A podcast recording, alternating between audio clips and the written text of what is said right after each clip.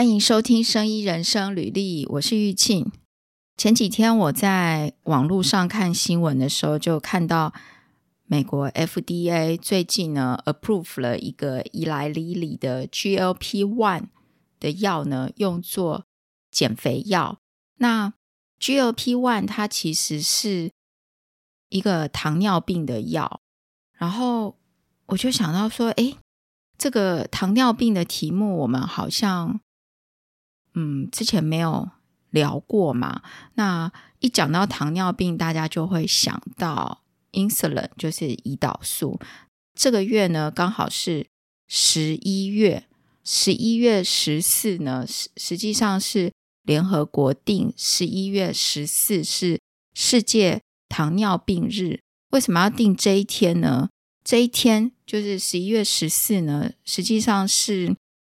发现胰岛素的这个科学家，也就是加拿大的一位医生，他的名字叫 Frederick G. Banting，就是 Banting 的生日。那他的生日现在被定为世界糖尿病日。那我今天就是要来讲这个 Banting 他发现胰岛素的故事。呃，我在准备，就是昨天在看一些资料的时候呢，哇！现在全世界糖尿病的人口已经逼近五亿人了耶，就是二零二三年的应该是有五亿人。那我看到的这个一些记录啊，或是文献，都大概是之前做的，大概是四亿五千万人。确实，现在糖尿病的人口蛮多，然后里面 Type Two 的类型也蛮多的。那我们先来聊一下，就是人类史上哦，有糖尿病的这个记录可以追溯到什么时候？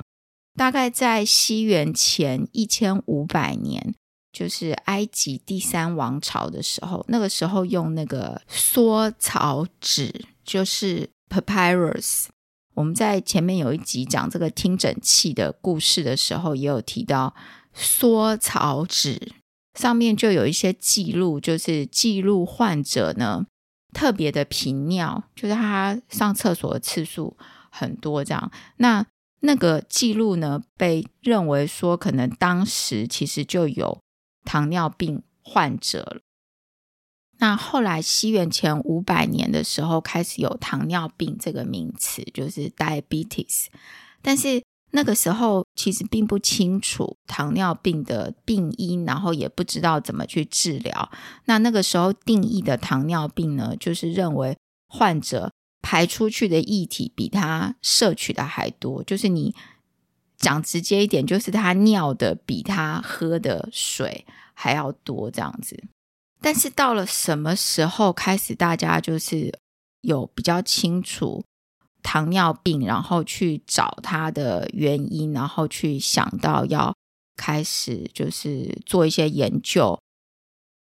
比较明显的记录呢，就是一八六九年的时候，我们现在都知道胰岛细胞，对不对？就是胰脏里面这个产出胰岛素的细胞叫胰岛细胞嘛，英文叫 islet cells。islet cells 大概是在一八六九年的时候。一个在柏林的 medical student 呢，他叫 Paul Langerhan，就是应该蛮多人知，就是如果有在看这方面故事的，哦应该有听过 Langerhan 这个名字。那有时候大家也会把胰岛细胞叫做呃 islets of Langerhans。Langerhans 呢，他就是发现了胰脏里面有这个细胞，但是他没有办法去确定说胰岛细胞的功能。另外一个记录呢，就是之后一八八零年的时候呢，有两位法国的科学家呢，他们观察到临床上面的两种很明显不同的类型，就是糖尿病的病人的类型，一种就是胖的，一种就是瘦的。然后一八八九年的时候呢，有两位德国的科学家，那这两位德国的科学家呢，他们做了一些实验。他们发现呢，如果把动物体内的胰脏取出来的话，这个动物马上就会有糖尿病的症状，就是它马上立即就得糖尿病。所以它说明了什么？它说明了说，OK，胰脏跟糖尿病是有关系的。呃，但是胰脏里面有很多东西，胰脏也不是说很多东西，就是说胰脏里面有不同的细胞嘛，那有一些 function，到底是胰脏的哪一个部分跟糖尿病有关？就是已经有一个大概的方向，知道说是胰脏，但是到底是胰脏里面的什么还不知道。然后到一九零一年的时候，有一位在 John Hopkins 的学生叫欧皮，那欧皮呢，他就发表了一个研究，这个时候他就能够去 identify 是胰脏里面的哪一个结构。如果说这个人他的胰脏生病了，但是他的胰岛细胞是好的。那他不会有糖尿病，可是如果我们把他的胰岛细胞的功能给，就是把胰岛细胞摧毁的话，那这个人就马上得到糖尿病。所以那个时候就更明确，等于说他做的这个研究呢，就更明确的知道说是胰岛细胞。但是大家都不知道胰岛细胞到底做了哪些事情跟糖尿病有关。如果胰岛细胞坏了，就会得到糖尿病。在这个研究的时候，其实已经很明确知道是胰岛细胞，但不知道胰岛细胞到底做了哪些事情。所以，其实这个研究也是一步一步在前进。就是或许这个 OP 看了前面的人的 paper 嘛，然后架构出自己的实验出来。那在这段期间，就是。大家知道是胰脏，然后就开始有那种，就全世界，因为这种病其实，在那个年代，就是如果是 Type One Diabetes 的话呢，就是第一型糖尿病的话，几乎如果是你被医生说，哎，你有得了这个病，宣判你得了这个病，尤其是小孩的话，几乎就是就有一点像是宣判死刑的感觉，因为他没有药医嘛。那那个时候就开始有很多想法，有点像是。呃，吃什么补什么的那种概念，就是例如说，好，那就开始知道是胰脏，也不可能把胰岛细胞拿出来吃嘛，那不然就吃一些胰脏或是什么，或是把胰脏做成药啊等等，就是现在看起来很疯狂的行径，但是就是那种吃脑补脑或吃什么补什么的概念，但实际上是行不通的，就是有很多人吃了之后，甚至发烧啊或什么的，反正没有。真的去对糖尿病的症状或糖尿病这个疾病有帮助。那个时候，后来就又一次世界大战嘛。诶，大家知道一次世界大战的时间吗？我来把它找出来一下哦。一次世界大战的时候，一次世界大战是一九一四年到一九一八年。insulin 呢，后来被发现的故事是从从什么时候开始？我们刚才讲到说，欧皮发现了有这个胰岛细胞跟糖尿病之间有关系，但是他不确定胰岛细胞的功能，也就是我们现在知道说，诶，会产生胰岛素这样子。然后在一九二零年的时候呢，有一位加拿大医生，就是我们一开始讲的这个 Banting，Frederick G. Banting 哦。他是一个骨科医生，他在一次世界大战，就是一九一四到一九一八的时候，他曾经在这个加拿大的军队里面服役，然后还在战场上面受伤，然后还得到了一个什么奖之类的。反正后来呢，战争结束之后，他就回家了嘛。回家那时候，他在学校里面教书，然后他有被指派一个课程，就是要讲仪仗的 function，然后他就在准备课程，就会找了。一些资料来读，就他读到了一篇 paper，那这篇 paper 呢，在讲这个 islets of Langerhans，就是胰岛细胞和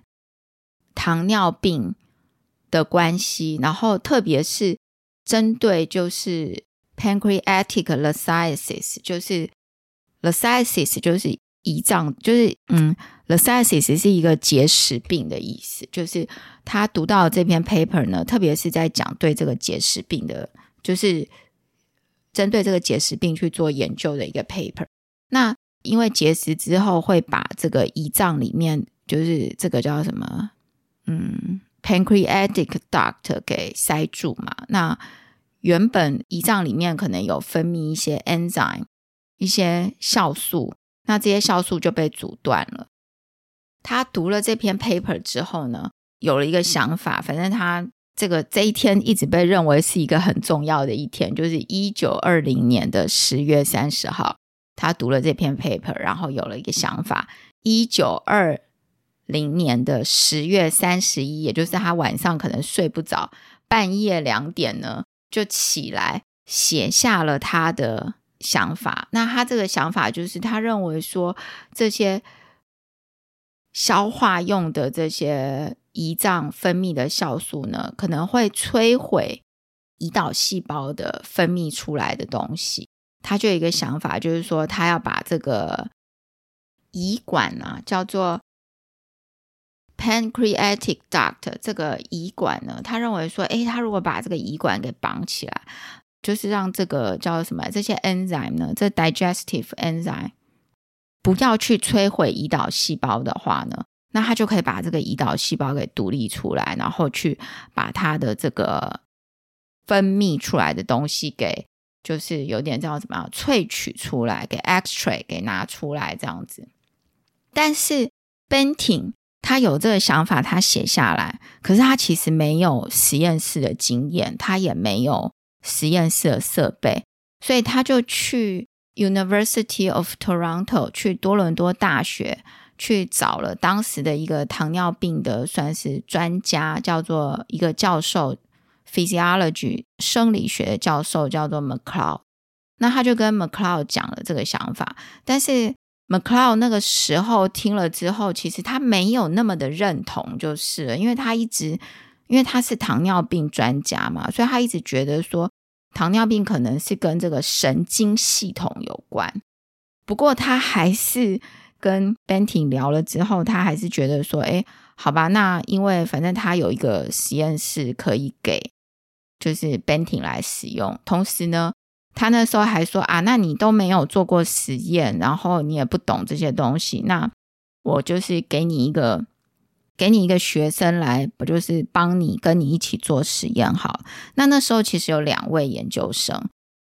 这个。故事也是一个小花絮，就是最后其中一位叫做 Charles Best 的学生，他呢最后和 Banting 一起来做这个胰岛素的研究。那其实还有另外一位，其实那时候两位都蛮想做这个，就是 Banting 的这个糖尿病的研究，因为那个时候大家都知道糖尿病的问题是蛮严重，那其实很多人也想要去做这方面的研究嘛。尤其在那个时候还没有发现胰岛素之前哦，如果小孩被判定得到了第一型的糖尿病，那几乎就是慢慢的在等待死亡。那那个时候有医生就发明了一种饮食，就是前阵子很流行的生酮饮食，不吃碳水化合物嘛，然后只吃这个油啊跟蛋白质。那这些人可以活下去，但是。他就是越来越瘦，然后瘦顶多撑个两年，最后还是会死掉。那 anyway，就这两位研究生都蛮想要来做跟 Banting 做实验的。后来是掷硬币的结果呢，Charles Best 赢了，那他可以先去跟 Banting 做实验。然后那个是时候是想说，那第二年先做一年看看，第二年的时候呢，再换另外一位研究生。所以，从 Banting 有这个想法到他们开始着手进行实实验哦，就是隔年一九二一年的五月开始就进行实验。那那个时候实验呢，是做的是动物实验，然后是坐在这个狗的身上，然后这个 Macaul 就留下。Benting 还有 Best 在他的实验室里面自己做实验嘛？那个时候是五月左右，哎，你看他有想法到开始实验，其实只过了半年呢，算是非常的快。那他们其实做了很多实验，那因为那时候用的是狗嘛，然后狗不够，他们还有去买狗等等的，然后在当时其实现在想起来也是蛮可怕，就是。真的是用了很多狗，然后很多狗牺牲了，然后他们有做一些手术啊，像是呃，第一个就是想办法把胰岛细胞分泌的东西给分离出来嘛，就是 Banting 的目标呢，就是他要把胰岛细胞分泌的这个 insulin 给分离出来。然后他们也有做一些手术，就是从狗的身上把它的胰脏给取下来，然后让这个狗立即得到糖尿病，然后再把它分离出来的东西给打回去。五月开始做，其实到这个七月的时候，就其实就已经有一些结果了。Banting 就有跟这个 McLeod 讲，就是提供他们实验室的教授讲。不过那时候这个教授看了他们做的结果，其实。很怀疑他们的东西到底是不是够 solid 的，就是他去看了他们的一些数据啊，发现这个很没有一致性，然后甚至他的数据里面有一些呢，可能是比如说不好的结果也是有的，所以他认为 consistency 不够，然后甚至他认为他们做的事情没有真的突破历史上就是过去其他科学家。做的研究并没有真的有多大的突破。这个部分呢，觉得蛮有趣的。就是其实，在念博士的时候，或是你呃怎么讲要写论文的时候，或是你要定你的题目的时候，其实指导教授会很在意，或者是你发表 paper 的时候，这个 reviewer 呢都会很在意你的东西，你的 paper 里面的内容到底有没有突破性。这个也是。一直在区分，就是硕士论文跟博士论文差异的一个很重要的点。就我知道的部分啊，硕士论文可能你能够就是自己完成一个 project，那在这个 project 里面，你可以学习一些呃技巧。那即使你的方法什么都是可能过去别人做过，但是你应用在不同的东西上面，就可以成为一篇硕士论文。但是到博士论文的时候呢，或者是你要发表一个博士论文的内容到 paper 上面去的话，这些 reviewer 跟指导教授们都会蛮在意你的东西是不是有真的有突破性，你有没有跟过去这个发表的 paper 里面你 review 别人的东西，你到底做了什么不一样的东西？那在这个地方呢，就是 McLeod 看了 Banting 和 Best 做的东西，他其实。非常的质疑，他觉得你的这个东西到底真的有你讲的这样这么好吗？他其实是充满质疑的哦。后来他们其实之间也是有一些 argue，因为开始 Benting，呃，他觉得他做出来的结果很好嘛，那因为他确实从这个胰脏里面把胰岛素给分离出来，然后他也在狗的身上做实验，然后也。让这个没有胰脏的狗呢，就是立即它的血糖就降低了，所以他觉得他的东西很有用。那他觉得这 McLeod 是不是想要抢他的研究结果？所以他开始防防范他，就他们两个之间可能有是有一些彼此在竞争，然后是不是想要抢 credit？哎，我觉得这个真的是可能只要有人类就会存在，因为这个事情现在应该。实际上，在这个研究的学术界或是哪里，应该也是蛮常见的状况。但那个时候呢，Benting 他也遇到了一个问题，就是他跟 Best 做出来的这个从胰脏里面分离出来的胰岛素，其实它没有经过纯化，也就是说，它如果直接呃注射到动物或人类的身体里面，可能会有一些问题出来。当然，他也还没有在人类做过实验嘛，他是在狗上面做实验。这个时候，十二月的时候，就是一九二一年的十二月，有另外一位科学家叫 c o l i p s 他也是 UT 那时候的一个科学家，就加入他们的这个 team。那这个 Colip 他有专长，可以把这个他们分离出来的胰岛素做转化。隔年就是一九二二年的一月呢，这个 Benting 他就想要做人体实验嘛，然后那时候刚好一月的时候呢，就有一个十四岁的小孩，他因为有 Type One Diabetes，然后瘦的非常非常瘦，然后也是几乎等于说是昏迷状态嘛，昏迷醒醒这样子，然后他的父亲就同意说，哎，那让他注射这个 Benting。他们去从胰脏里面呃分离出来的胰岛素。那 Banting 他其实也蛮想抢 credit，这个是后来一些历史学家去从一些文献里面，然后还有访谈当时他的病人等等的，还有一些工作人员呢做的一些描述，就是那个时候 Banting 蛮坚持，就是第一个人体试验要注射的胰岛素呢，要是他跟 Best 这边分离出来的，那不要用那个 CoLIP 纯化过的。所以好，第一个病人就给他注射，就这十四岁的小孩叫 Leonard Leonard 呃 Thompson，就给他注射了这个他们分离出来的胰岛素，结果第一个就失败了。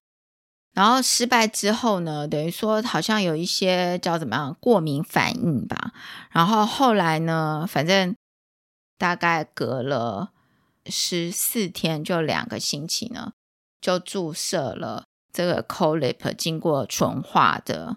胰岛素。当然后来就成功了嘛。然后这个小孩也因此就活过来了。然后这个是很有名的，就是人类史上第一个接受胰岛素治疗的。这一位叫 Leonard Thompson，他那时候接受治疗的时候是十三、十四岁左右。根据呃一些记录，他最后是活到二十七岁，然后最后死亡的原因呢，应该不是直接因为糖尿病死亡啦，但可能是糖尿病呃衍生的一些问题死亡的。然后。哇，你看我们刚刚讲这个故事，从一九二零年十月到一九二二年的一月，第一个人体试验成功，只有十五个月耶，甚至不到十五个月，有没有？中间就经过了实验室的实验、动物实验，然后人体试验成功。我觉得在一九。二几年的那个年代，可能没有，就是现在的这个 FDA 这一类的在把关安全性跟有效性，就是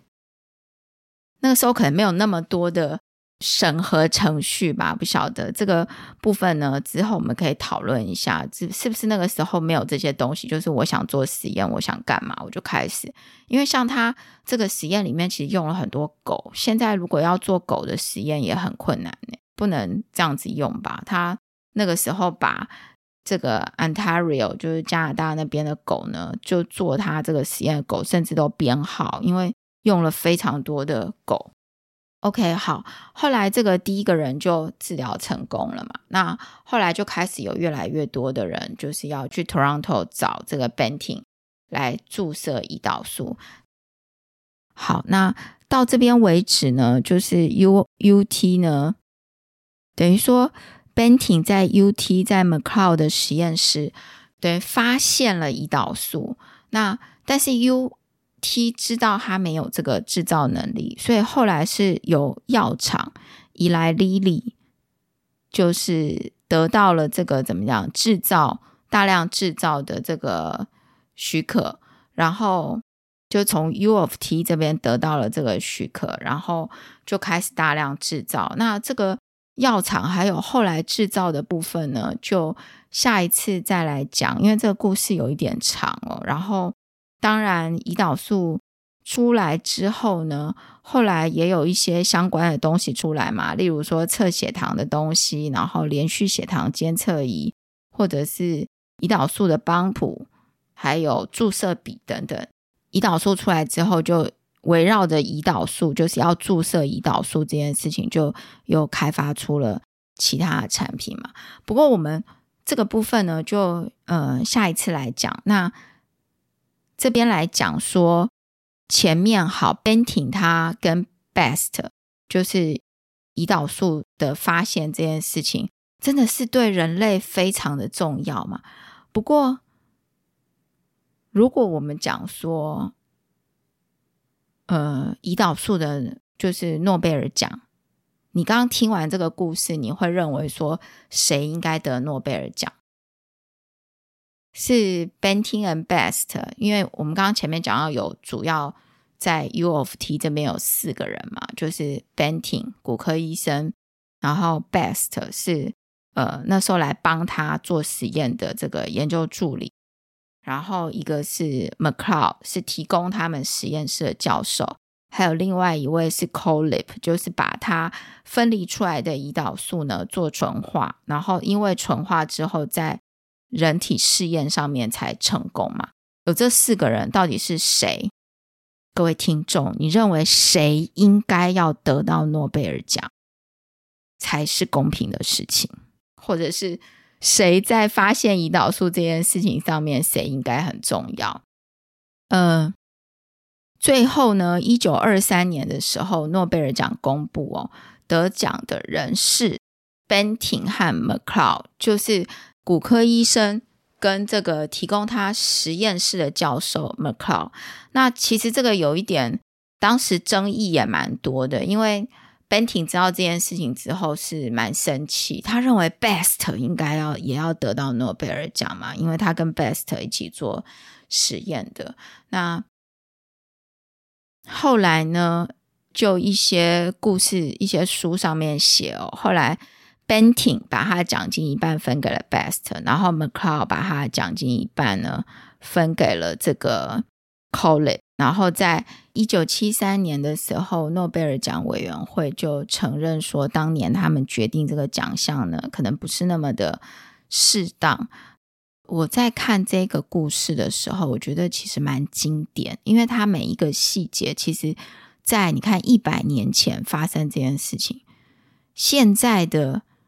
研究圈应该也是有同样的事情存在吧？只是因为大家可能还没得诺贝尔奖，所以没有被记录下来。但是他们里面包括，诶，Banting 他有一个想法嘛，那他去跟。这个学校的教授就 McLeod 讲，那 McLeod 不是很认同。诶，我们有多少人现在研究生，他可能有想法跟老师讲，老师都不是很认同的，应该很常见嘛。然后最后老师就不让你做实验，然后你的这个想法就叫什么？永不见天日嘛。另外呢，大家应该也常遇到，就是呃，我我这样讲很直接，但我觉得应该是蛮。现实发生的事情就是，学术圈呢，当你有成果出来之后呢，大家在抢 credit 这件事情，这个应该也蛮常见的嘛。那彼此这个真的做实验的人啦，或是干嘛突然平常都没出现，然后要发表 paper 的时候突然出现的这些人，大家在抢 credit 的事情也是很常见。甚至呢，我后来在读的时候呢，有读到说，在 Banting 一九二二年，他这个人体试验成功嘛，但实际上，实际上在一九一九年的时候，有一位这个美国的科学家呢，这个美国科学家叫 Israel Kleiner，Kleiner 那个时候就发表了一篇文章，然后。他就是有做静脉注射类似胰岛素这一类的东西的实验，然后来呃治疗这个糖尿病，然后他有发表一篇 paper。不过这个 Kleiner 那个时候一九一九年可能就是一次世界大战结束嘛，那那时候他后来没有能够继续做研究，所以他等于研究后来中断了。那他的这个 paper 就变成是一个。怎么讲？它就是一个 paper，它并没有真的实现去做人体实验，然后把它商业化。那这边呢，我在读这个的时候也想到，其实我们现在在做研究的各个单位，或者是我们的听众你在做研究的，有一些东西可能真的很好哦，可是呃，它如果没有商品化的话，它真的就是一个 paper。也不是说完全没有用，就是这些 paper 之后，如果有人读到类似像 Banting 读到这个 paper，然后他就有了新的想法嘛。但是这个只是 paper 的东西，不会商业化，就不会就是直接应用在人体身上。那那个时候，这个 Cleaner 它其实在 Banting 之前，他就有做动物实验，有做出来了。我去看他的记录，好像也是做在狗身上。但是因为最后就中断了，然后没有真的实现嘛。那这里也讲到一下，就是这个呃，后来制造的这个伊莱莉莉啊，他的那时候伊莱莉莉就是去参加了一个学研讨会，然后听到 Banting 的 presentation，那那个时候就有想要找 Banting，然后说他们公司要来做制造，不过那时候是被拒绝，因为那时候这个东西还没有真的实验，就是人体试验成功嘛。不过后来人体试验成功之后呢，就开始有大量制造的后续了。那今天讲的这个故事呢，就是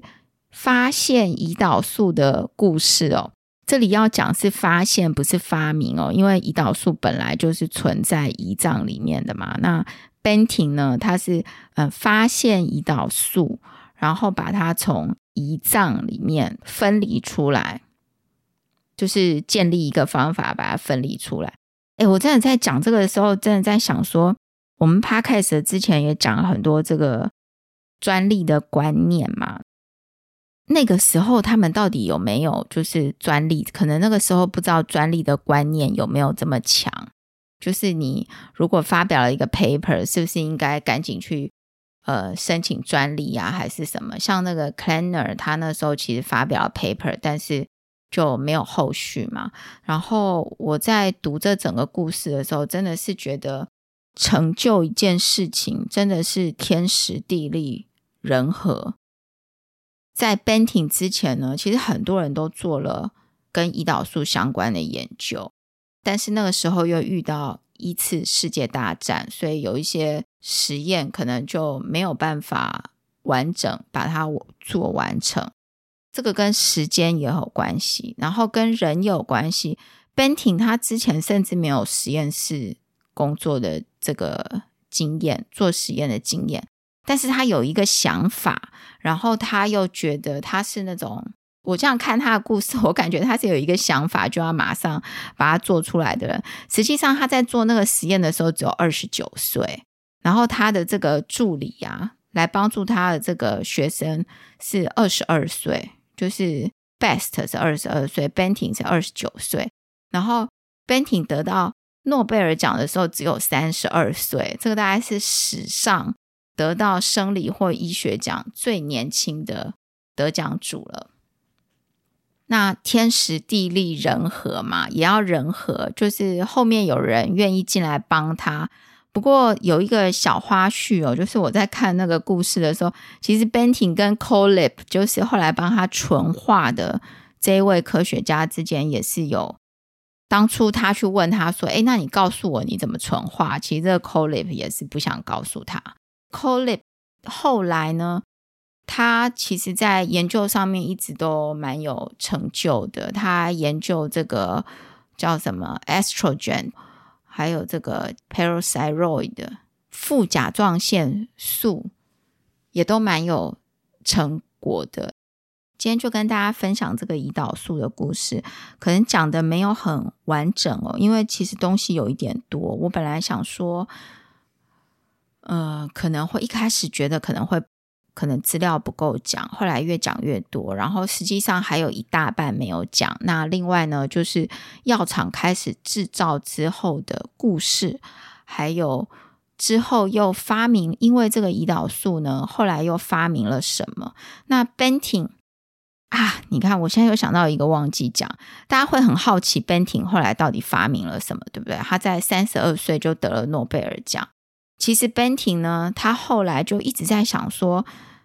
他当初有一个这种想法，然后去执行，就有了这么大的成果嘛。所以他后来一直在寻找这样子的 idea。不过在呃历史记录上面，Benting 他在四十九岁的时候就因为这个飞机的意外就走了，所以他他只活了四十九岁。那十一月十四是世界糖尿病日，所以。呃，今天也刚好跟大家分享这个胰岛素的故事。如果你也听过什么跟胰岛素相关的故事呢？欢迎来我们的 Podcast 网站留言，或者在 Podcast 平台 Apple Podcast、First Story、Mixer Box 呢都可以留言。今天谢谢大家收听。